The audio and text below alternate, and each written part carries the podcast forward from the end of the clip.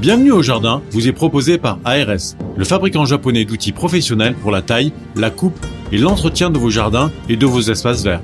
Vous avez besoin d'un avis, d'un conseil? Consultez-nous sur notre site www.ars-france.fr.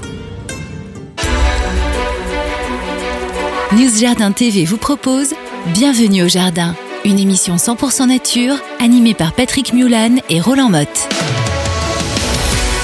Bonjour à tous, très très très bienvenue sur News Jardin TV. Vous êtes dans le grand podcast Bienvenue au Jardin, émission numéro 9 et je suis tout seul. Non, en fait, euh, Roland va être avec nous quand même aujourd'hui, mais il est resté à Vitel pour une raison toute simple. Eh bien, il est cas contact, euh, cas contact Covid-19. Bonjour Roland. Bonjour Patrick, alors j'espère qu'on m'entend bien parce que je suis à des millions de kilomètres de, toi, donc euh, j'espère qu'on m'entend quand même. Bah écoute, avec les miracles de la technique aujourd'hui, on a Stéphane aux manettes, on a Miguel derrière la caméra, je pense qu'on va faire une émission originale, sympa, vous aurez ça pendant deux semaines consécutives parce que Roland est complètement verrouillé. Et c'est vrai quand même qu'il respecte tout simplement les causes euh, du moment. Enfin, tout simplement, il faut respecter tout ce qui est mis en place pour se protéger contre cette saloperie de maladie. Désolé d'être un petit peu trivial.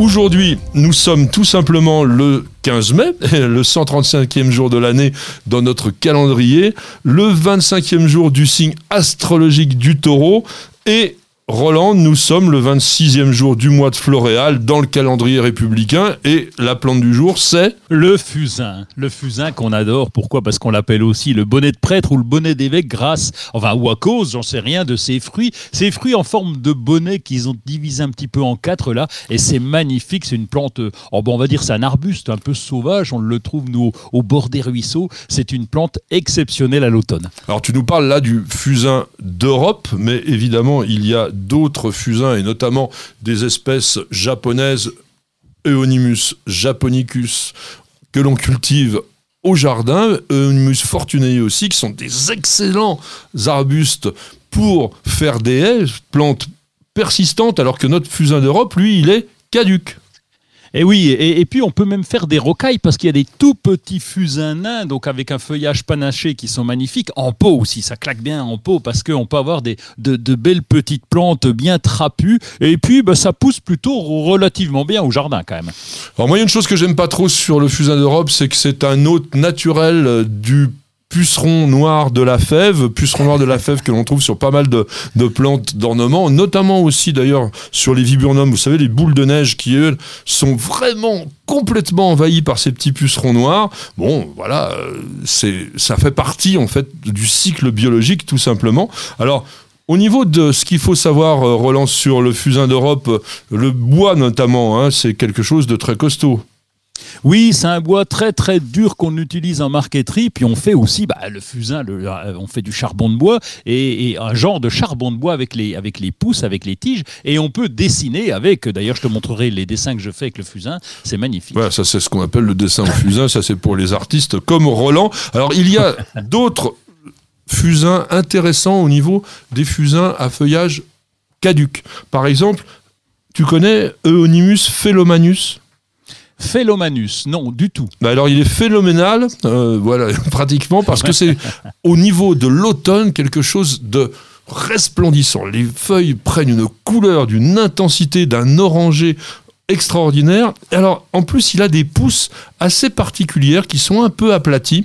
Et donc, c'est quelque chose que vous pouvez apporter dans votre jardin. Attention, il fait quand même à peu près 3 mètres d'envergure et de hauteur. Donc, c'est assez imposant. Il faut avoir un jardin relativement grand. Mais sinon, voilà ce que vous pouvez faire au niveau du fusain. Aujourd'hui, c'était pas notre plante vedette, c'était simplement la plante du calendrier républicain. On voulait vous en dire deux trois mots. Tiens, si quand même, euh, Roland, au niveau de la culture, c'est quand même très facile. Ah oui, bah, on le trouve euh, spontanément donc chez nous. Donc la culture, bah, si on a un terrain un petit peu humide quand même, de la place comme tu l'as précisé, parce que c'est bien de planter des fusains. En particulier, bah, j'adore le, le, fusain traditionnel, celui qu'on trouve euh, à l'état sauvage. Par contre, par contre, eh évidemment, euh, ah, évidemment rien du tout. Il, pousse tout seul. Ça pousse tout seul, évidemment. Alors au niveau l'anniversaire, on va y aller très rapidement. Le 15 mai 1875 naissait en Allemagne Ernst Georg Pritzel, c'est un botaniste qui a été extrêmement important. Il a validé pas mal de plantes. Il a été en Afrique du Sud, il a été en Australie, il a été en Nouvelle-Zélande. Donc je voulais simplement faire un petit coucou, enfin du moins posthume à Pritzel parce que c'est quand même des gens qu'il faut avoir dans la mémoire. Ils ont joué un rôle important dans notre métier. Puis on terminera euh, ce petit passage avec euh, quelques dictons, mon cher Roland. Sainte-Denise. Eh ben, la Sainte-Denise finit la bise. Je ne parle pas de la bise qu'on se fait, mais je parle du, du vent très froid qui nous embête. Oui, malheureusement, la bise finit aussi d'un autre côté à cause de cette maladie. Et on dira à la Sainte-Denise de beaux iris, le jardin Cirise. Et voilà le téléphone qui arrive avec une question d'auditeur. C'est Simone de la région de Montpellier. Qu'est-ce qu'elle nous raconte, Simone euh, Roland? Eh bien, elle nous dit que l'année dernière, elle a planté un citronnier. Elle lui avait mis un voilage pour cet hiver. Elle l'a ôté fin mars, mais la plante est sèche. Alors, elle voulait la tailler pour voir. Elle ne sait pas trop comment faire. Alors, merci, mon cher Patrick, mon cher Roland, de votre aide. Au secours. Au secours. Alors, il y a quand même une chose qu'il faut dire c'est que lorsqu'on met un voile d'hivernage, ça a beau être, on va dire, perméable, c'est rarement suffisant pour alimenter en eau un citronnier pendant toute la période hivernale. Donc il a peut-être malheureusement, je dirais, desséché complètement, simplement parce que Denise a oublié de, quand il était sous son abri, de se dire, bah, de temps en temps, il a quand même soif, ce citronnier. Donc, je crains, je crains que ça soit un petit peu fichu. Alors, sinon, qu'est-ce que tu aurais à nous dire là-dessus, mon cher Roland?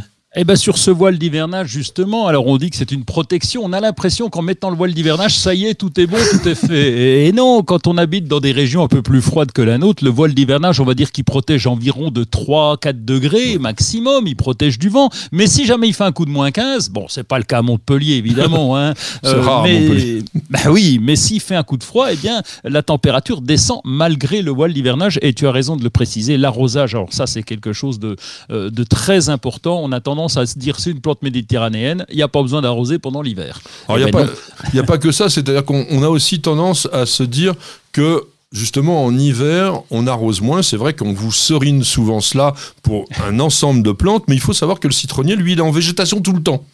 Il n'a pas de repos végétatif. D'ailleurs, vous avez pu remarquer, les citrons arrivent à maturité généralement en hiver. Et même la plante se met souvent à refaire des fleurs en plein moment de l'hiver. Donc, l'idéal, c'est de ne pas le mettre complètement sous un voile d'hivernage, mais de le planter. Alors, quand on habite dans la région méditerranéenne à bonne exposition, de façon à ce que la plante ben, ne soit pas mise au gel, et surtout attention au vent. Dans les autres régions, eh bien, on cultive le citronnier dans un pot et on va l'hiverner, on en a déjà parlé, plutôt dans une véranda qu'à la maison, parce que la plante se trouve très très mal dans une maison chauffée, etc. Donc je pense, toi Roland, tu n'as pas de citronnier en culture. Eh bien si. Oh Eh ben, si, juste- justement, on a une serre et qu'on va chauffer à l'extérieur. Donc on a, alors chauffer, quand je dis chauffer, c'est juste hors gel. Donc on va planter, on va voir ce que ça donne. C'est un test, hein. il faut qu'on teste nous les jardiniers, il faut qu'on tente des trucs. Donc Alors, on, va, on va tenter. On ira voir chez Roland comment va son citronnier. Et maintenant, nouvelle rubrique. Vous n'avez pas la main verte? Alors prenez-en de la graine avec nos paroles d'experts. Alors vous savez que Parole d'expert, c'est notre euh, rubrique très technique, euh, pratique, etc. Et là, on va vous parler de techniques euh, que vous avez certainement pas encore pratiquées, du moins pour la grande majorité d'entre vous, qui arrivent, on va dire, plutôt dans le monde professionnel, mais qui sont porteuses de choses extrêmement intéressantes. Je parle de l'aquaponie et de l'hydroponie. Alors Roland, comment tu pourrais définir l'aquaponie? Ah bah, merci le cadeau, hein, c'est pas facile à Oh, définir. Alors l'aquaponie, on va dire que ça serait une fusion de deux techniques. On va Oui. avoir euh, l'aquaculture et l'hydroponie, puisque l'hydroponie, l'hydroponie, c'est la culture hors sol, on va dire, des plantes, et l'aquaculture, ça va être la culture de poissons. On va mélanger les deux en se disant que les poissons vont bien nous faire un peu caca dans l'eau et que les plantes vont récupérer tout ça pour euh, vivre correctement. Voilà en résumé cette aquaponie. Quant à l'hydroponie, c'est uniquement euh, la partie, euh, bah oui, ce que je t'ai dit, euh, donc euh, euh, on va vivre en hors sol et on va cultiver les plantes hors sol. Voilà, hors sol. Donc on va vo- voir un peu en détail tout cela.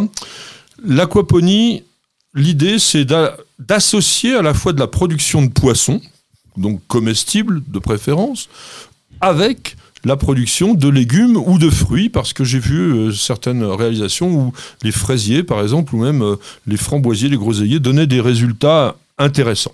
Alors, vous allez avoir l'impression que c'est une culture ou une technique extrêmement moderne, extrêmement récente, mais pas du tout.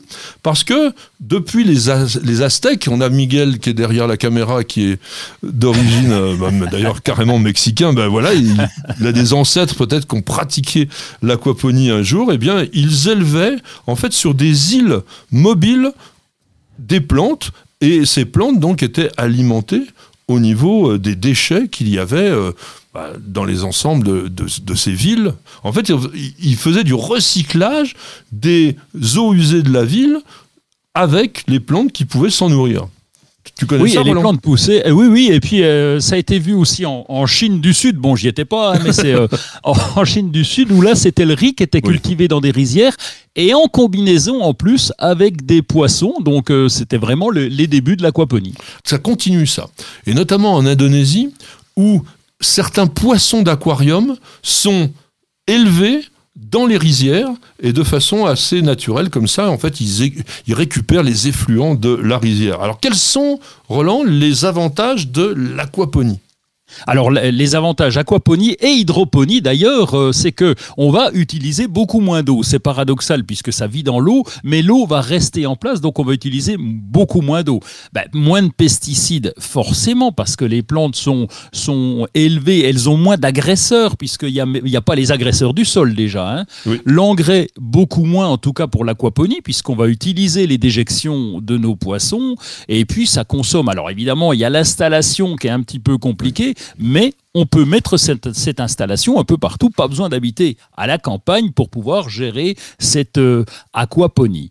Alors il y a quand même une gestion, et tu viens bien de le dire, parce que ça fonctionne pas aussi euh, miraculeusement que cela. Notamment, il faut savoir que les déjections des poissons, ou même les nôtres par exemple, sont essentiellement des éléments organiques qui apportent principalement de l'azote. Donc il va falloir rééquilibrer tout ça en apportant des éléments complémentaire, d'origine naturelle évidemment, pour que ça reste dans l'esprit que l'on veut, pour que les plantes puissent être cultivées à peu près correctement. Alors comment ces plantes se trouvent-elles cultivées? Eh bien la plupart du temps sur des flotteurs, comme on disait tout à l'heure, faisaient les, les Aztèques. On va les posés sur des plaques de polystyrène et leurs racines vont tomber directement dans l'eau. Alors on met aussi des billes d'argile généralement aussi pour qu'il y ait quand même une sorte de maintien de la plante. Et tout ça, c'est alimenté par un système qui s'inspire un peu de la marée. En fait, lorsque le bac à poissons, alors il faut des filtrages, il faut des bactéries, etc. C'est vraiment tout un bazar. D'ailleurs, si ça vous intéresse vraiment, nous avons fait sur News Journal TV une vidéo tout à fait passionnante qui a été tournée au potager euh, des Princes à Chantilly. Et vraiment, je vous conseille d'aller voir ça parce que c'est vraiment passionnant. Donc, c'est cultivé sur ces espèces de flotteurs et les plantes se nourrissent grâce justement au travail de transformation qu'ont pu faire les bactéries. Malheureusement, tout fonctionne pas à merveille. Et quelles sont par exemple les plantes que tu préconiserais pour cela, Roland? Oh ben, On va mettre plutôt des plantes, euh, des, plantes à feuillage parce que c'est plus simple, hein, c'est un, petit peu plus facile. Alors on a la laitue évidemment, euh, le chou chinois, le basilic, euh, les épinards, la ciboulette, les herbes, le cresson. Pourquoi? Parce que les racines vont bien descendre dans le sol et puis la gestion, la gestion de la plante est plus facile avec des herbes. Mais on peut déjà cultiver pas mal avec toutes ces, toutes ces plantes-là. Oui, et comme tu viens de le dire, ce sont des plantes à feuillage et donc les feuillages ben, aiment bien l'azote et donc on est dans la bonne direction à ce niveau-là. Quelques conseils pratiques aussi au niveau de cette aquaponie, de cette hydroponie. Il faut avoir quand même des bacs importants. Donc au moins 500 litres. Donc dans ces cas-là, c'est 20 kg de poissons adultes. Euh, pardon, c'est 10 kg de poissons puisque c'est 20 kg de poissons pour 1000 litres. Mais vous essayez d'avoir au moins 500 litres. Sinon, c'est vraiment difficile. Et surtout, surtout jamais moins de 200 litres. Alors Roland, je sais que toi tu en fais, tu utilises quel système? Alors on a euh, l'Aerospring, c'est une tour euh, qui vient de chez MyFood. Alors euh, c'est de l'hydroponie on n'a pas mis de petits poissons dedans. C'est un réservoir, une pompe et on alimente environ 36 alvéoles qui nous permet d'avoir ben, beaucoup de basilic, de salade et même des tomates. Et donc ça marche aussi avec les tomates cerises. Alors pour terminer la rubrique, si vous êtes vraiment passionné par l'aquaponie, il existe un livre, L'aquaponie pratique de Marie Fierce chez Ulmer. C'est tout à fait pratique. C'est vrai, il y a des livres beaucoup plus compliqués que celui-là. Je vous le recommande tout particulièrement. Bienvenue au jardin. Patrick Mulan, Roland Motte. Alors nous allons passer maintenant à la partie actualité. Actualité, ce sont des éléments que nous avons choisis, aussi bien Roland que moi, de vous présenter de manière tout à fait rédactionnelle. Alors Roland, ton premier choix, ça sera quoi? Eh bien, ça sera la chabazite. Je ne sais pas si tu ah. connais la chabazite. Alors, ah chabazite. oui, si, si, je connais un petit peu. Bon, on l'utilise parfois pour les bonsaïs, pour les cactés, parce que c'est une sorte de pierre qui est très, très, très poreuse. Mais c'est vrai que c'est pas très connu encore.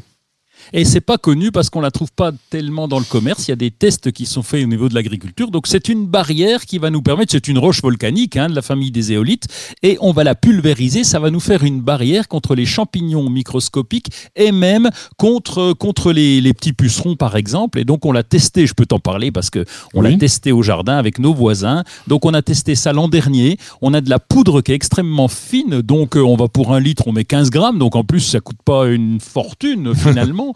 Et, mais il faut la trouver, ça c'est le problème. Donc tu la mets dans l'eau. Tu la mets dans l'eau je mélange avec un litre d'eau, les 15-20 grammes à peu près. Je vais pulvériser comme on le faisait dans le temps avec les produits chimiques, mais ça n'existe plus. Et là, donc, je pulvérise. Ça fait une petite barrière euh, ben, euh, microscopique, finalement, qui permet aux champignons ben, de ne pas attaquer la plante lorsqu'il y a des blessures. Et donc, on a eu des résultats avec nos voisins tout à fait intéressants ben, sur les tomates et sur le mildiou. On a prolongé nos tomates assez longtemps. Eh écoutez, ça c'est tout à fait intéressant. Non mais Roland est, vraiment quelqu'un qui fait beaucoup d'expérimentation et on vous en parlera régulièrement. Vous aurez l'occasion de découvrir des choses que vous ne connaissez pas et c'est tout l'intérêt de l'émission bien sûr. Alors moi mon choix au niveau de la nouveauté c'est la collection de roses de nouvelle génération qui s'appelle Rosa Natura. C'est Verdia qui fait ça. Verdia, si vous connaissez par exemple le fameux euh, rosier qui est jamais malade et qui s'appelle, comment je m'en rappelle plus déjà Déco-rosier. Alors ça c'est la gamme déco-rosier, mais c'est surtout Emera, voilà, ah ça, ça revient, voilà, c'est vraiment cette entreprise qui diffuse ces marques-là et ces rosiers qui sont vraiment intéressant. Et là, Rosa Natura sont des rosiers quasiment d'aspect sauvage. Alors, il y en a des blancs, il y en a des roses et des bicolores. Ils mesurent environ 1m20 de hauteur, euh, ce qui fait que vous pouvez en planter 3 au mètre carré. Et surtout, vous n'allez pas avoir à les tailler comme on taille habituellement les rosiers. Vous n'aurez pas à avoir tout ce problème-là. Donc, Rosa Natura, intéressez-vous à ça. Il y a un site internet qui s'appelle comme ça. Alors, Roland, un coup de cœur. Oui, un petit coup de cœur euh, à propos d'un truc rigolo. Moi, j'ai bien aimé. C'est Nicolas Taliu. Il est créateur de la Société protectrice des végétaux. euh, ben, c'est un petit gars que, que je trouve sympa parce qu'il a, il a fait cette Société protectrice des végétaux un peu sur le principe de la, de la SPA. il s'est dit il s'est dit qu'il y avait des plantes qui étaient un petit peu, euh, un petit peu jetées par les producteurs ou par les magasins. Lui, il les récupère, il les retaille, il les remet en état, il les arrose et puis il les revend à bas prix bah, pour faire fonctionner sa petite entreprise. Il fait en même temps le gardiennage de plantes parce que quand les gens sont partis en vacances, eh bien les plantes, euh, elles se retrouvent toutes seules à la maison. C'est pas bien de faire ça. Et, donc, eh bien voilà, il fait ça. Il est à Lyon. Moi, je, trouve ça une bonne idée. Donc, euh, il est 14 rue Crépé dans le 7e à Lyon. Et puis, vous le retrouvez sur euh, Facebook, Société protectrice des végétaux. Voilà. Donc, ça, c'est aussi des choses qui arrivent de plus en plus des innovations, des idées, et c'est vraiment très intéressant. Alors je voulais, avant de vous parler de mon coup de cœur, vous parler au niveau des manifestations et salons, la réouverture enfin, enfin, de beaucoup de jardins. Depuis le 8 mai, certains comme Volvicomte, par exemple, comme le jardin du Rivaux, se sont déjà rouverts. Le 19 mai, il y aura, je, pardon, je confonds toujours Cheverny et Giverny. Là, c'est Giverny, donc le jardin de Monet, le 19 mai, qui va rouvrir. Et il y aura beaucoup, beaucoup, beaucoup d'autres jardins. J'espère même que tous seront ouverts avant la fin mai. Donc regardez quand même sur les sites internet avant de vous déplacer pour aller visiter. Et je voulais insister, vraiment je voulais insister sur le fait que c'est très important de pouvoir rendre visite à ces jardins. Il est extrêmement difficile d'arriver à avoir ce que l'on appelle une économie équilibrée avec un jardin que l'on ouvre au public et vraiment tous ces propriétaires qui se démènent, qui se, j'allais dire même défoncent la santé pour que leur jardin soit merveilleux, eh bien, n'attendent que vous, donc n'hésitez pas à aller les visiter. Et dans le même esprit, d'ailleurs, ça sera mon coup de cœur, le Festival des Jardins de la Côte d'Azur qui se tient jusqu'au 9 juin. Et il y a des visites guidées qui sont prévues pour les jardins, notamment à Menton. C'est vraiment un endroit magnifique. Le Valramé, par exemple, qui est le jardin du Muséum d'histoire naturelle, les serres de la Madone. Il y a aussi des collections d'agrumes vraiment très très intéressantes. Donc le jardin aussi de Maria Serena, voilà, le jardin des Colombières, tout ça, vous devez vous inscrire, c'est une réservation obligatoire. Le téléphone c'est 04 89 81 52 70 et ça vous avez absolument besoin de réserver. Et maintenant nous allons tout simplement écouter les messages de nos chers annonceurs. Vous allez voir, ils sont très intéressants. Alors, restez avec nous. Ça va chauffer avec le Green Power d'Ozlock. Des herbeurs électriques sans flamme et 100% naturels. Ozlock, conçu par des jardiniers pour des jardiniers. Parce qu'on devrait tous commencer la journée par un bol d'oxygène. Parce qu'il y a des réveils qu'on échangerait contre aucune grasse mat. Parce que mettre du beau partout, ça fait du bien tout le temps. Parce qu'une bonne promenade, ça fait battre deux cœurs. Parce que ça fait grandir de faire pousser quelque chose. Parce que le circuit le plus court, c'est entre votre jardin et votre cuisine. Parce qu'il y a des rencontres qu'on n'oubliera jamais. Parce qu'un monde meilleur, ça commence d'abord chez soi. Et parce qu'on n'a jamais eu autant besoin de se reconnecter à la nature et à la vie. Truffaut, mettons plus de vie dans nos vies. Profitez de votre programme sans effort avec l'autoril d'Ozlock. Tuyau d'arrosage qui se réenroule automatiquement. Ozlock, conçu par des jardiniers pour des jardiniers. Eh bien, Elisa du Morbihan nous a posé la question suivante sur la chaîne YouTube de News TV. Je veux mettre une palissade me séparant de mon voisin car je n'ai qu'une haie ça va être des avantages pour mon voisin, puisque il y aura une détermination précise par le géomètre des parcelles et leur séparation, et elle voulait savoir tout simplement, est-ce que mettre des haies de 3 à 4 mètres de haut, ça va pas être trop d'entretien Roland, qu'est-ce que tu penses de toute cette chose-là C'est vrai que c'est compliqué. Faudrait ça m'a un peu calmé, moi. 3-4 mètres de haut les haies, je me dis, on va être écrabouillé par la végétation, c'est horrible. Bon, il y a des jeunes réglementations, hein, donc c'est à 50 cm, on ne peut pas dépasser les 2 mètres de haut. Donc euh, il va falloir tailler si jamais c'est 3 mètres de haut. Donc il faut se séparer de 2 mètres de la clôture pour pouvoir pousser à 3 mètres de haut. Donc là, ça fait aussi, si le terrain est petit, de la place de perdu. Et puis, bah, dans Sauf une chose, mon cher Roland, que tu as oublié de base, c'est que dans la législation française, toutes les haies et clôtures sont considérées comme mitoyennes. C'est-à-dire, je pense que c'est ce qu'est en train de faire Elisa, c'est-à-dire de placer sur la limite séparative ça. Ça veut dire qu'elle va assez frais assurer l'ensemble de tout ce qu'il y a au niveau plantation, géomètre, etc. Et c'est le voisin qui va en bénéficier. Je pense que c'est ce qu'elle disait un petit peu, euh, de faire des choses gratuites pour son voisin, mais la législation française est comme ça. Alors, elle a le droit, quand même, de demander, alors est-ce qu'elle aura un bon résultat, je ne sais pas, mais que les frais soient partagés en deux, puisque la haie sera à l'un et à l'autre. Alors maintenant, on va revenir effectivement sur l'entretien, parce qu'une grande haie de 3 mètres à 4 mètres de haut, c'est pas rien. Ah, c'est pas rien, d'autant que euh, les arbustes, on dit 3 mètres, mais on n'a pas une, jauge fixe. Hein. Quand on dit à un sorbier qu'il ne faudra pas dépasser les 3 mètres de haut, lui, il comprend pas toujours. Et des fois, il pousse beaucoup plus haut en fonction de la nature du sol et en fonction eh ben, du choix des plantes que nous aurons fait. On a parlé tout à l'heure des fusains. La famille est assez grande pour choisir des fusains. Là, on va rester petit parce que l'idée, c'est quand même de rester avec du 2 mètres de haut maximum. 1 à 2 mètres de haut. C'est vrai que si on prend du laurier sauce, du laurier cerise par exemple, là, on va monter à des hauteurs qui vont demander beaucoup, beaucoup de travail, beaucoup de travaux de taille. Donc, c'est pas la peine qu'Elisa se lance là-dedans. On a, on a des petits berbéris qui sont sympas. Ça pique un petit peu, mais il y a tellement de. de ça empêche les voisins de pénétrer dans la, dans le jardin. Ah ben si jamais il n'a pas voulu payer, donc ça tombera bien. Mais c'est vrai qu'il y a aussi euh, une gamme assez large en, en, berbéris persistant avec des petits fruits pour les oiseaux. Alors ce que je voulais dire, c'est attention, euh, Roland l'a évoqué tout à l'heure, à la hauteur adulte de la plante que vous allez choisir. Il y a une hérésie totale qui s'est faite pendant des années avec les tuyas.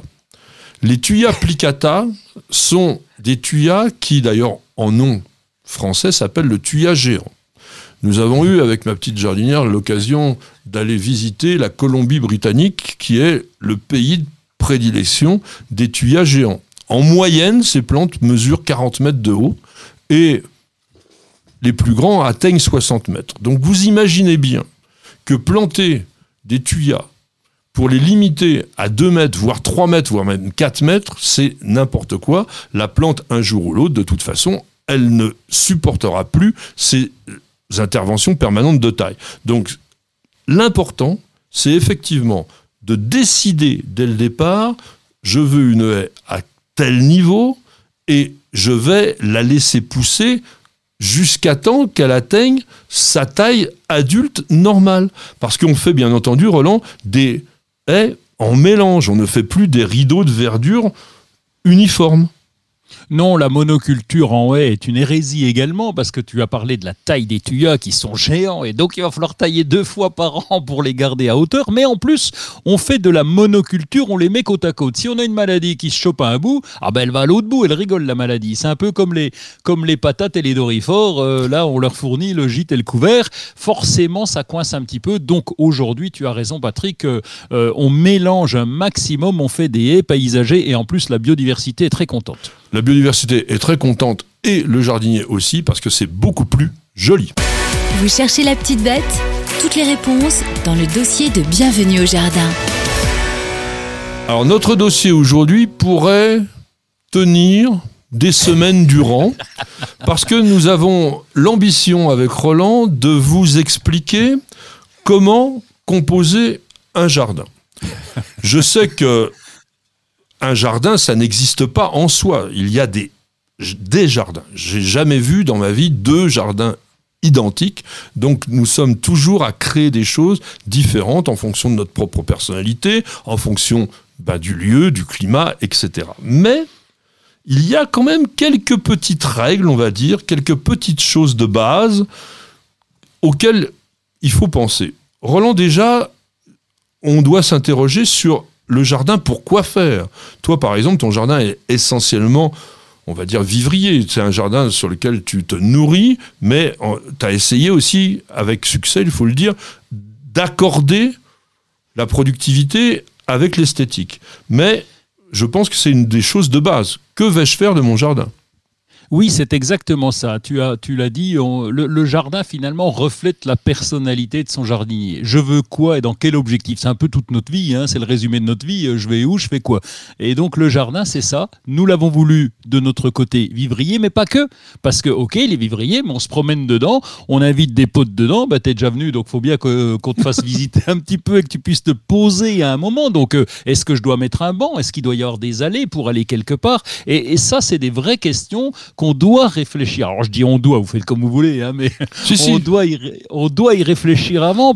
Tu vois, tu vois ne serait-ce que le, le fil à linge, le fameux fil à linge. Ben oui, ben nous on lave notre linge par exemple, on le fait sécher dehors quand il n'y a pas les, les, chenilles, mais ça c'est un autre problème. et, donc on le fait. Donc comment on va au fil à linge? Et voilà, c'est une vraie question. Donc il faut qu'il y ait une allée, il ne faut pas que je fasse des détours. Voilà, il faut donc l'objectif c'est capital. L'objectif c'est capital et puis vivre dans son jardin. Alors il faut savoir aussi la définition de base d'un jardin.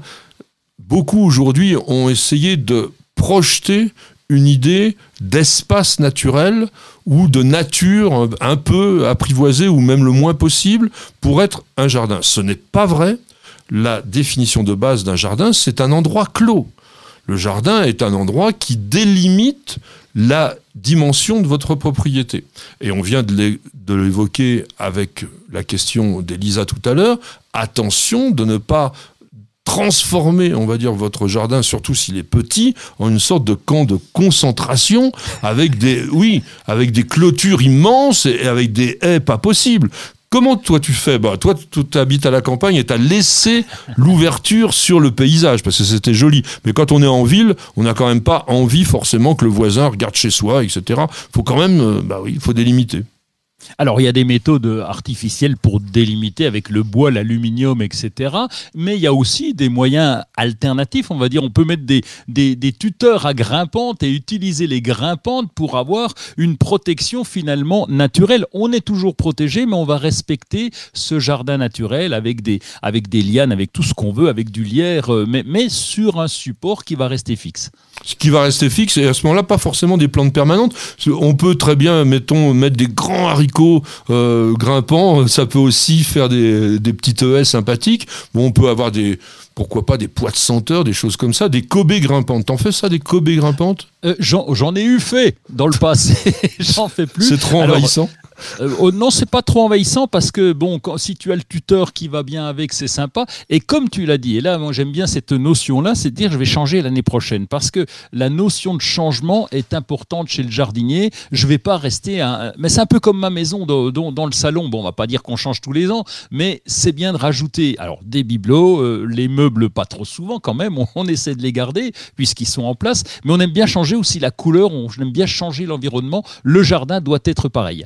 Oui, donc toi, tu assimiles le jardin à une structure d'intérieur où, par exemple, tu as des plantations fixes qui sont l'équivalent des meubles, et puis tu vas avoir des plantations changeantes qui sont l'équivalent des bibelots. Exactement, on a bien réfléchi au départ pour installer les meubles, entre guillemets les arbres, puisque nous avons des mirabelliers, nous avons un gros cerisier qui était là sur le terrain. Je dirais qu'on fait déjà l'état des lieux pour profiter de l'existant.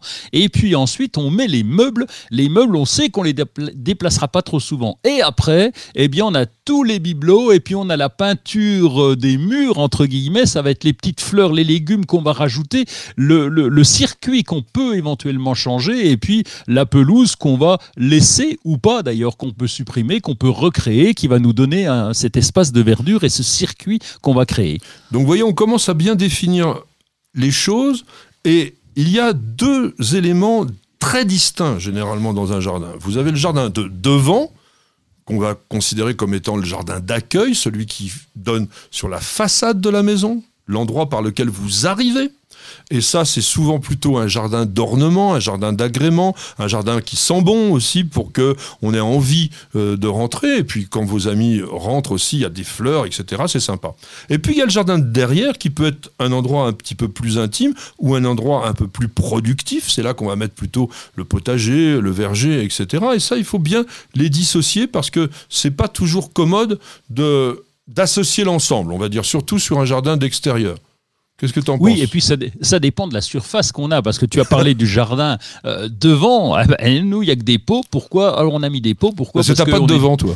Eh ben oui, on est directement sur la route. On s'est fait piéger quand on a acheté la maison. Ils nous ont supprimé le petit jardin de devant. Cela dit, on l'a recréé un petit peu avec des pots et les potés aussi vont intégrer cette, cet accueil, comme tu l'as dit, qui est important. On vient chez un jardinier, il faut que ça soit, faut que ça soit euh, fleuri quand même. Alors le jardin est de plus en plus devenu un espace de vie un espace aussi d'accueil, de convivialité, de partage. On espère que justement tout le, Covid va disparaître pour qu'on puisse se retrouver de nouveau ensemble, entre amis, entre, en famille, dans nos jardins, et devenir donc un endroit dans lequel on se sent bien, dans lequel on peut aussi vivre. Donc il y a toujours une partie, on va dire, dégagée, qui peut être en pelouse, qui peut être aussi en terrasse, parce que il fait pas beau toute l'année, donc il faut aussi penser qu'à un moment donné, il peut pleuvoir.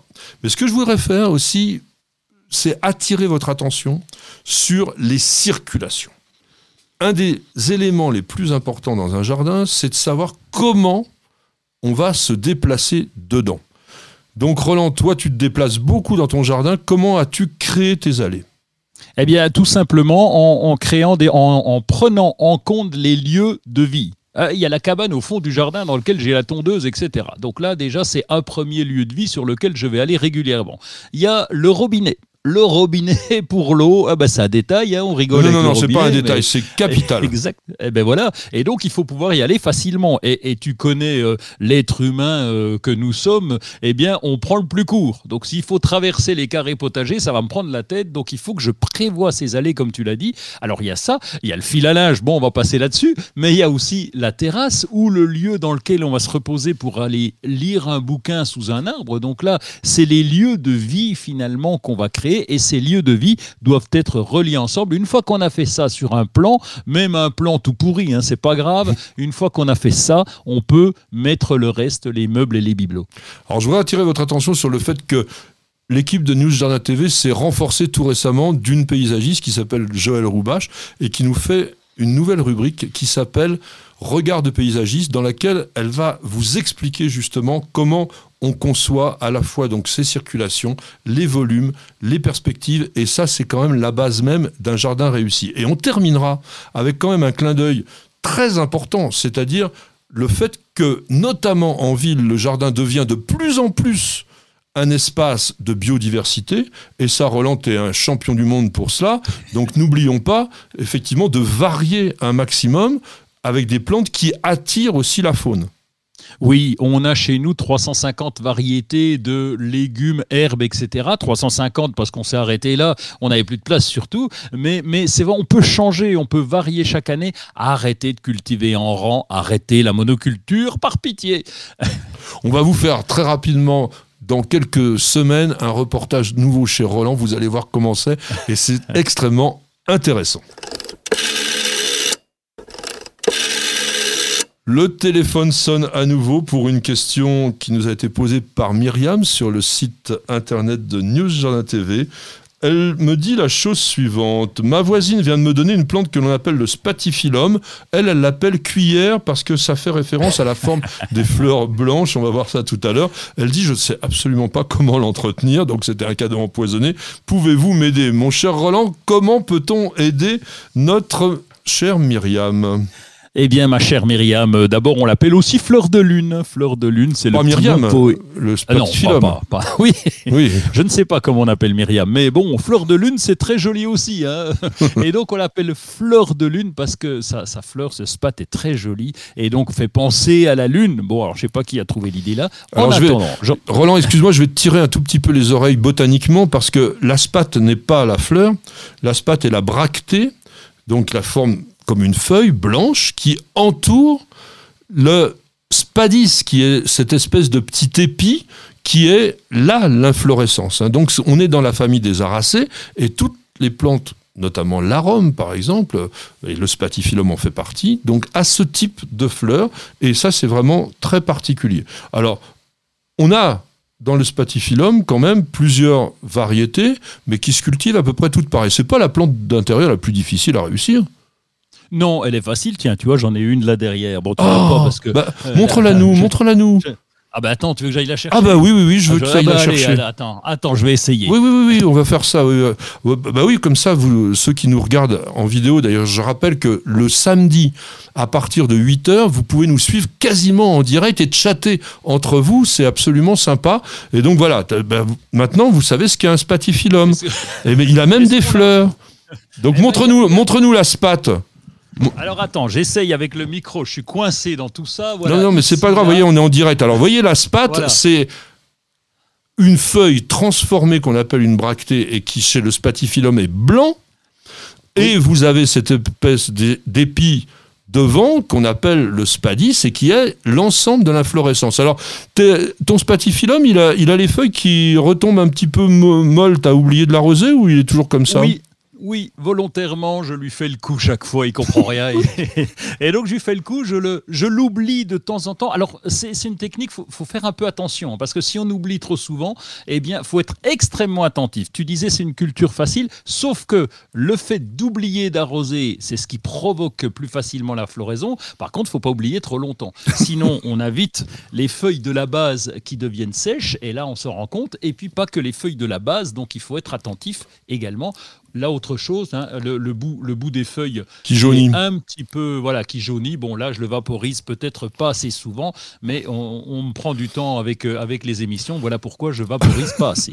Ne vaporise pas assez, mais il y a aussi le fait que cette plante a été placée en pleine pleine lumière et on peut penser Oui. qu'il y a quelques brûlures qui viennent du soleil direct. Donc on ne met pas cette plante directement au soleil. On va simplement la placer de manière à ce qu'elle se trouve avec une lumière filtrée. C'est important. Alors, j'ai beaucoup aimé ce que vous a montré Roland à l'instant. Pourquoi? Bah, Parce que il est beaucoup plus facile de faire périr une plante d'un excès d'arrosage que d'un manque. Oui. Et le manque, malheureusement, est exactement le même symptôme que la plante est trop d'eau ou pas? Quand une plante a trop d'eau, elle, elle elle s'affaisse, et quand elle n'a pas assez, elle fait la même chose. Mais quand on n'en a pas assez, on sait qu'on n'a pas arrosé. Oui, et puis euh, aussi euh, un détail hein, pour Myriam, c'est gros pot, un gros pot. Vous voyez la taille du pot là, il est assez impressionnant. Oui, parce que ça permet aussi de faciliter cette- cet arrosage. Je vais dire pour finir, arrosez simplement une fois par semaine votre spatifilum et ça, ça fonctionnera très bien. Et c'est sur ce mot-là que je vous invite tout simplement à suivre un tout petit peu de publicité. Vous allez voir, c'est très court et on se retrouve tout de suite. Ça va chauffer avec le Green Power d'Ozlock. Des herbeurs électriques sans flamme et 100% naturels. Ozlock, conçu par des jardiniers pour des jardiniers. Parce qu'on devrait tous commencer la journée par un bol d'oxygène. Parce qu'il y a des réveils qu'on échangerait contre aucune grasse mat. Parce que mettre du beau partout, ça fait du bien tout le temps. Parce qu'une bonne promenade, ça fait battre deux cœurs. Parce que ça fait grandir de faire pousser quelque chose.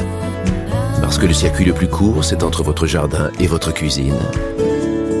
Parce qu'il y a des rencontres qu'on n'oubliera jamais. Parce qu'un monde meilleur, ça commence d'abord chez soi. Et parce qu'on n'a jamais eu autant besoin de se reconnecter à la nature et à la vie. Truffaut, mettons plus de vie dans nos vies. Profitez de votre programme sans effort avec l'autoril d'Ozlock. Tuyau d'arrosage qui se réenroule automatiquement. Ozlock, conçu par des jardiniers pour des jardiniers. Bienvenue au jardin. Patrick Mulan, Roland Motte. Nous allons maintenant passer au travail de terrain, puisque c'est la rubrique Que faire au jardin cette semaine. Alors Roland, que fais-tu dans ton jardin de Vitel pour la semaine qui vient? Bon, pour moi, c'est pas du travail, hein, c'est un plaisir déjà. et puis, et puis, euh, bah, les Saintes Glaces sont passées, 11, 12, 13 mai, donc nous sommes le 15 et je vais pouvoir me lancer dans la plantation, dans le semis, pardon, des courges et des courgettes. C'est des, on les sème, on, on va pas Ah, si chercher tard des plants. Euh, oui, parce que on est capable dans le Grand Est et dans les régions froides euh, que nous pouvons avoir en France, euh, avoir euh, des gelées tardives. Et donc les petites courges, alors évidemment, on va avoir trois semaines, avant- à Ah peu bah. près trois semaines avant qu'elles sortent. Donc ça va me porter au 1er juin et premier, allez, on va dire premier entre le 1er et le 10 juin. Et là, bah, les feuilles ne craindront plus rien parce que les nuits seront euh, seront accessibles. On a eu une année quand même où on a eu des gelées blanches le 2 juin. Oui. Donc euh, on se calme, on va doucement. Non, puis là, le printemps était quand même assez froid. hein, Jusque-là, c'était quand même pas très très agréable. Alors quand même, tu vas prendre du retard. Par non, rapport je à vais justement prendre de mais non, l'avance. Non, je- Oui, je vais prendre de l'avance en étant en retard. Je ne sais pas si je vais être très clair, mais euh, souvent, euh, on a l'envie de planter, parce que dès les premiers jours, j'en ai même vu au mois d'avril qui plantaient les, tomates, parce qu'on est pressé d'aller au jardin, on a envie après le printemps, sauf que vous prenez du retard, parce que ces tomates ben, vont sans doute crever, les légumes du soleil. Pourquoi? Parce qu'on va avoir un petit coup de froid, tout dépend de la région, bien sûr. Et donc, on prend de l'avance en étant en retard, et ça, c'est à retenir pour le jardinier. Oui, mais toi, tu as une belle serre. Tu aurais pu très bien commencer à semer, avoir des plants qui étaient déjà bien développés, et puis les mettre simplement en ce moment. Donc, tu aurais quand même gagné un peu en précocité par rapport à la récolte. Ah non, ben là, on- oui, euh, tu as raison de le préciser. Il y a deux cultures différentes, la culture sous serre et la culture à l'extérieur. Je parlais de l'extérieur, sous serre, c'est déjà blindé. hein. Donc j'ai planté euh, mon clémentinier déjà, euh, mon citronnier, un citron lime. Euh, donc là, ça n'a rien à voir avec les légumes, mais quand même, on a déjà des salades et on en mange depuis le mois de mars. Et puis les tomates sont plantées dans la serre. Oui, Oui, mais là, la serre, oui, elle peut contre. servir uniquement de multiplication. On sème dans la serre, on obtient des jeunes plants que l'on sort au moment adéquat. Est-ce que je peux t'avouer un, un- secret? Ben, L'an euh, l'an dernier, on n'a fait que du semis puisque nous avions peur que les jardineries soient fermées. On a fait beaucoup de semis. Alors là, par contre, on a pris du retard parce que faire un semis nous-mêmes, euh, ça prend euh, beaucoup de temps. Donc, il y a certaines plantes, on aime bien acheter les plants. D'abord pour les pour les producteurs, on est content pour eux. Et puis, bah, les tomates, tu vois, les aubergines, je préfère acheter les plants que de faire les semis. Donc, on, on- on- on navigue entre les deux. Voilà, il faut toujours naviguer entre les deux. Le jardinage, c'est pas une science exacte. Le jardinage, ça doit être aussi un plaisir. Si vous n'avez pas le temps de semer, bah, vous achetez des plants, mais c'est le moment maintenant de les mettre en terre. Et si vous habitez pas dans le Grand Est, mais un tout petit peu plus dans des régions plus douces, eh bien, on peut même mettre les tomates, bien sûr, maintenant directement hein, à l'extérieur. Il n'y a pas de problème. Alors, un peu de désherbage quand même, Roland, parce que euh, ça pousse en ce moment toutes les herbes. Ah oui, oui, ça c'est le, le désherbage, ça doit être régulier. Là, euh, on a des fois des questions en disant je comprends pas, mon, mon terrain est envahi. Bah oui, c'est envahi parce que on n'a pas été régulier. Le, on va on va dire que tous les jours ou presque, on devrait faire un petit tour de son jardin. Bon, je sais, il faut Il avoir y a le des gens temps, qui faut aimer travaillent, ça. Eh oui, mais attends, j'arrive à faire les deux quand même. Et donc, le petit tour du jardin, allez, pas longtemps, une demi-heure pour enlever les herbes qui commencent à pointer le bout de leur nez. On sait qu'alors, on, peut- on dit plus euh, mauvaise herbe, on dit herbe indésirable, mais simplement, la culture doit se faire. bah, si on veut privilégier une bonne herbe, eh bien, il faut que les herbes indésirables arrêtent de prendre toute la bouffe autour. Et donc, euh, on est bien obligé de désherber. euh, Alors quand comment on veut tu des fais euh, cultures. binette ou Oui, tu tires à la main Sarcler, je sarcle beaucoup, je fais du com- alors je comme j'aime pas ramasser, euh, je- j'explique que je fais du compostage de surface. Donc euh, je, je sarcle et je laisse tout. Des fois je me fais je me fais un petit peu disputer parce que c'est pas très esthétique. Oui, c'est ça. mais ouais. Ah ben oui, c'est même moche, mais comme je suis un feignant, j'ai la parade en disant il s'agit d'un compostage de surface. Alors, il faut savoir que l'action de sarcler, c'est-à-dire donc de soit passer une sarclette ou un sarcloir, c'est-à-dire qu'on va pousser l'outil, ou une binette qui est un outil que l'on utilise en tirant, eh bien, fait un double travail. Parce que non seulement on va éliminer ces herbes que l'on ne veut pas, dont vient de vous parler Roland, mais on va aussi décrouter la terre en surface. Et on se rappelle le vieil adage, mon cher Roland. Un binage vaut deux arrosages. Et est-ce que tu as pu justement confirmer euh, cet adage? Oui, euh, je te le confirme, euh, oui, parce que d'abord, quand tu casses la croûte, puisque c'est l'expression voulue, quand on va Bien casser sûr. la croûte au jardin, c'est qu'on va enlever justement, ça évite le compactage du sol, ça limite, pardon, le compactage du sol, ça permet à l'eau, quand il pleut, de bien pénétrer, et donc, comme tu l'as dit, ben, le fait de casser la croûte en surface, ça limite aussi l'évaporation de l'eau, ça a tous les avantages. Eh bien, ça a tous les avantages et casser la croûte.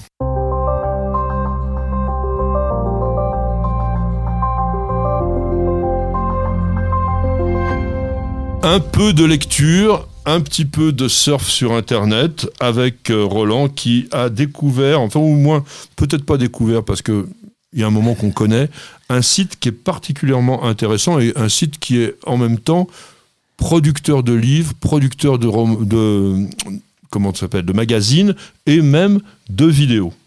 Ah non, mais j'adore, j'adore. C'est alors on le connaît, oui, tu as raison, c'est pas une nouveauté, hein, mais c'est un coup de surf. euh, salamandre.org, la salamandre. Ils, s- ils sont voisins, ils sont dans l'est de la France, eux. Et alors c'est un site absolument génial, comme tu l'as dit. Il y a quelques vidéos, il y a des dessins à tomber par terre sur la nature. hein. Le but du jeu, c'est d'intéresser tout le monde à la nature, mais à la nature un peu sauvage. Et et il n'y a pas que des plantes, il y a surtout même des animaux. Et donc il y a cette revue qui paraît tous les deux mois. C'est un, bah, ils sont sans but lucratif les cocos, donc euh, il faut leur filer un coup de main. Donc si vous pouvez vous abonner à la salamandre, eh ben, ça sera très sympa de votre part. En tout cas, allez voir le site, ça s'appelle salamandre.org.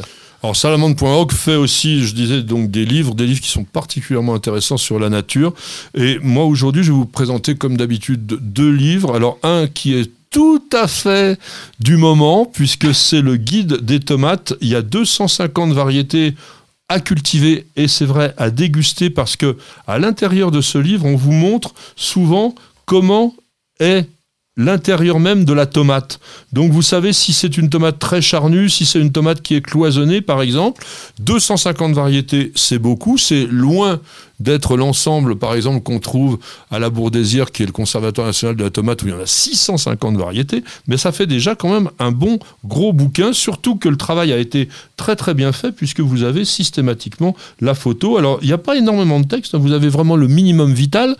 Il y a quand même au tout début du livre tous les conseils qu'il faut pour réussir à cultiver ses tomates. Ça, c'est pas mal non plus. Avec l'auteur donc qui est Pascal Antini, qui cultive des tomates depuis des années et il sait vraiment de quoi parler. Donc c'est chez Delachaux et Niestlé, ça s'appelle le guide des tomates, ça vaut 24,90 euros.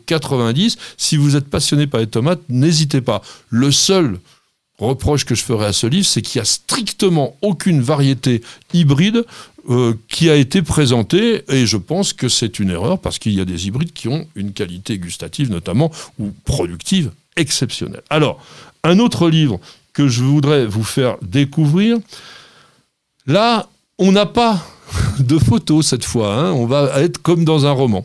C'est Le Jardin Jungle Arche de biodiversité. C'est un livre d'origine anglaise, Dave Goulson qui a écrit ce livre-là. C'est quelqu'un qui est très connu outre-Manche parce que c'est un écologiste à la fois militant, mais un écologiste, je dirais, intelligent.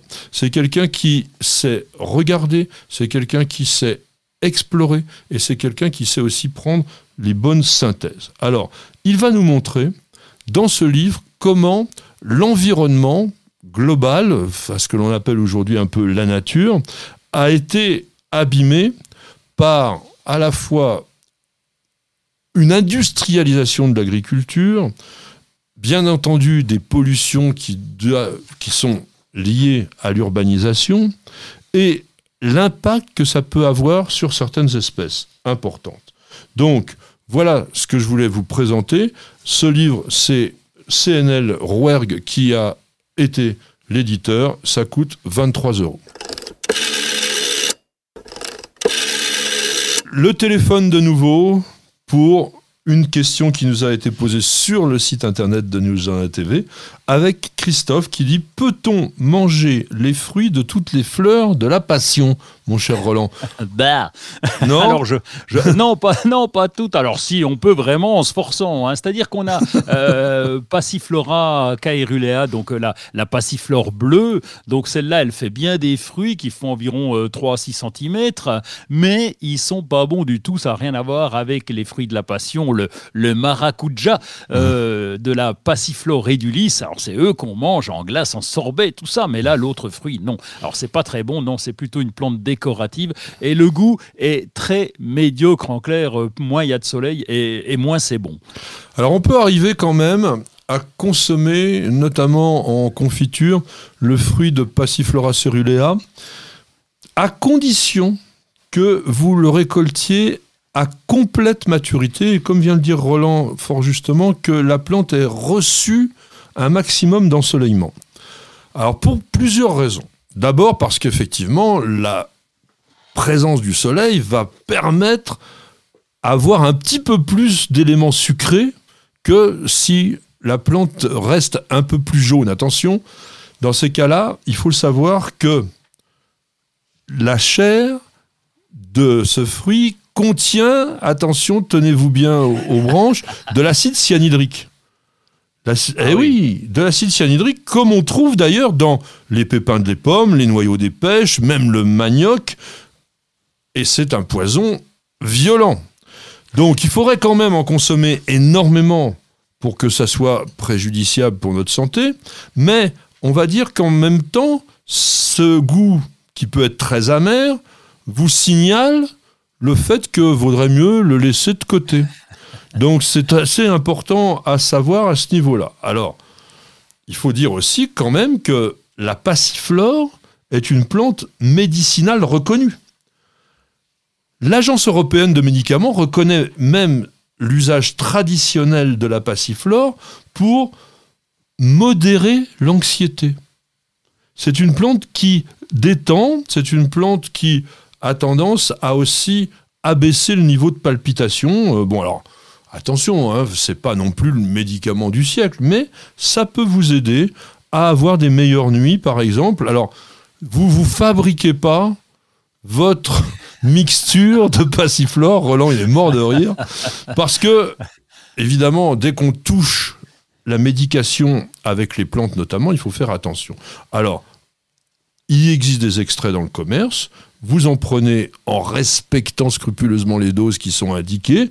Et là, peut-être que vous aurez un plaisir de bien dormir grâce à la passiflore. Alors bien sûr, Roland, toi tu cultives pas de passiflore. Hein. Non, bah, puis avec le cyanure, c'est vrai qu'on peut bien dormir, ça c'est sûr. je remarque que tu l'as bien vendu, ta confiture de cyanure, mais quand même, ça passe pas bien. oh, il n'est pas gentil avec moi. bah, écoutez, hein, on va espérer, mon cher Christophe, que vous mangerez des bonnes grenadilles ou maracuja, passiflora et du lys. Patrick, Roland, racontez-moi une histoire de plante, de jardin ou de jardinier. Notre histoire botanique aujourd'hui sera pas une véritable histoire, mais sera l'occasion de vous présenter une plante tout à fait extraordinaire que nous avons eu le plaisir de voir dans son biotope avec ma petite jardinière Nicole en Namibie.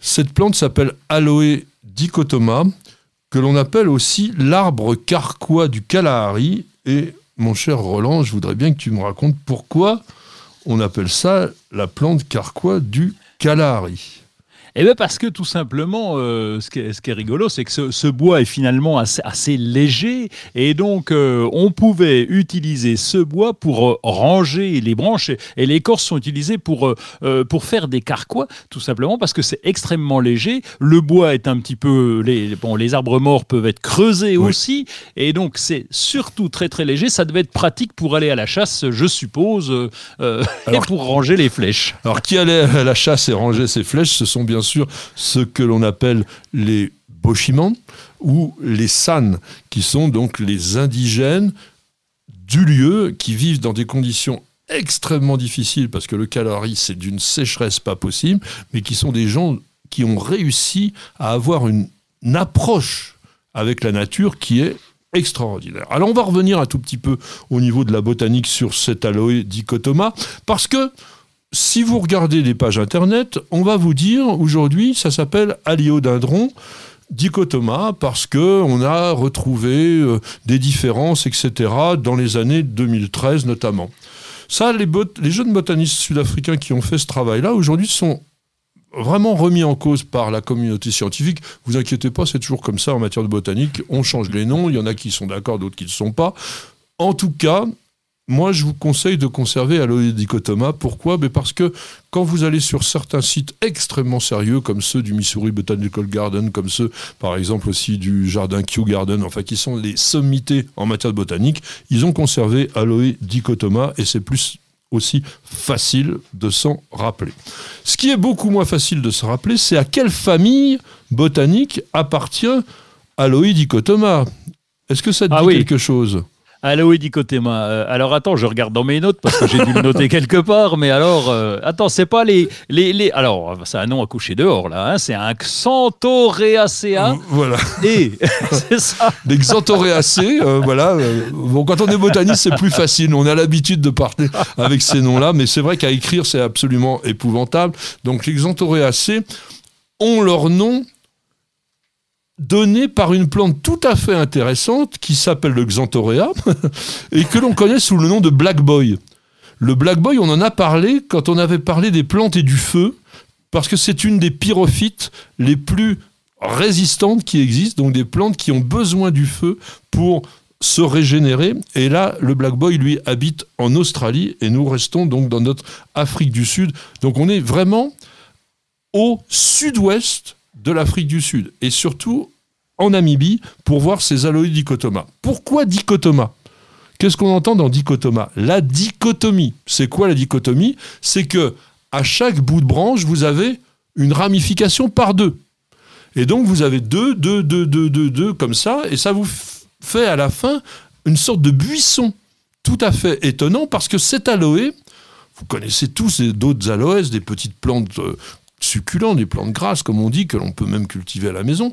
Mais lui, c'est un arbre. C'est un arbre qui peut atteindre 6-7 mètres de hauteur. Il paraît qu'il y en avait même, on n'en trouve plus aujourd'hui, mais qui faisait jusqu'à 9 mètres.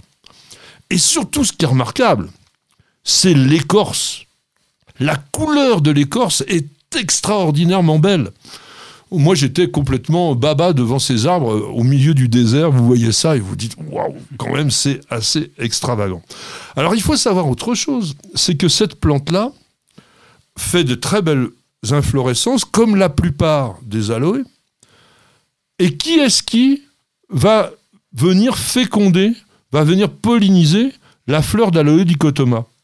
Oh bah, il doit y avoir une bestiole, hein, sûrement. Alors. Eh ben, il y a une bestiole qui est assez rare en association de pollinisateurs avec les plantes, c'est un lézard. Ah oui, dis donc. Des petits lézards qui s'appellent Felzuma, qui sont verts, qui sont marrants comme tout, qui ont un petit nez pointu et qui sont très très jolis. Eh bien, ce sont eux qui vont venir se nourrir des fleurs, mais en même temps qu'ils s'en nourrissent, eh bien, ils transportent le pollen et ils finissent par arriver à tout simplement polliniser la plante. Alors, on va dire une chose aussi importante par rapport à Aloe dichotoma, c'est que c'est une plante aujourd'hui qui est considérée comme une des plus affectées par le changement climatique. Je vous disais qu'elle poussait au nord de l'Afrique du Sud et en Namibie. Dans cette région qui est donc dans l'hémisphère sud, le climat, entre guillemets, est inversé. C'est-à-dire que plus vous allez vers le sud, enfin il faut se limiter parce qu'après il y a l'Antarctique, mais plus vous allez vers le sud et plus il fait chaud. Euh, pardon, plus vous allez vers le sud, ben oui, c'est ce que je disais avec l'Antarctique. Oui. oui, je voyais, je dis n'importe quoi. Plus vous allez vers le sud et plus il fait froid. Et donc, comme lui, il vivait au nord, eh bien, il a de moins en moins de possibilités de se développer parce qu'il ne supporte pas, curieusement, les très très fortes chaleurs qu'il y a maintenant dans ce pays. Et donc, on sent que la population va essayer de redescendre vers le sud. Or, malheureusement, ce sont des plantes qui ne se multiplient qu'à partir de l'âge de 15-20 ans. Et donc, voyez comment le climat peut impacter sur une flore locale et la rendre peut-être de plus en plus rare. Et il faut donc s'interroger sur le devenir de ces aloés dichotoma. Et c'est sur ces réflexions un peu philosophico-botaniques écologistes que nous allons nous quitter. Roland, merci d'avoir participé à l'émission De loin de Vitel. bah, soigne-toi pas parce que tu es en bonne santé, mais bah, reste bien confiné pour pas transmettre éventuellement la Covid aux autres. On te retrouve alors sur les réseaux. Oui, sur les Jardins de la Terre, euh, le site lesjardinsdelaterre.com, sur Facebook, sur Instagram et même sur TikTok, dis donc. Et même sur TikTok, où alors là, vous reconnaîtrez même pas Roland, il se déguise, il raconte des bêtises, en fait, et il s'amuse en tous les cas. Et bien, moi, je donne rendez-vous à tout le monde la semaine prochaine. Les jardinières, je vous embrasse. Ma petite jardinière qui est avec Miguel derrière la caméra, je l'embrasse aussi. Notre petite perle qui est une perle absolue, elle n'a pas bougé du tout pendant toute l'émission. Et on vous dit à la semaine prochaine et bienvenue, au jardin.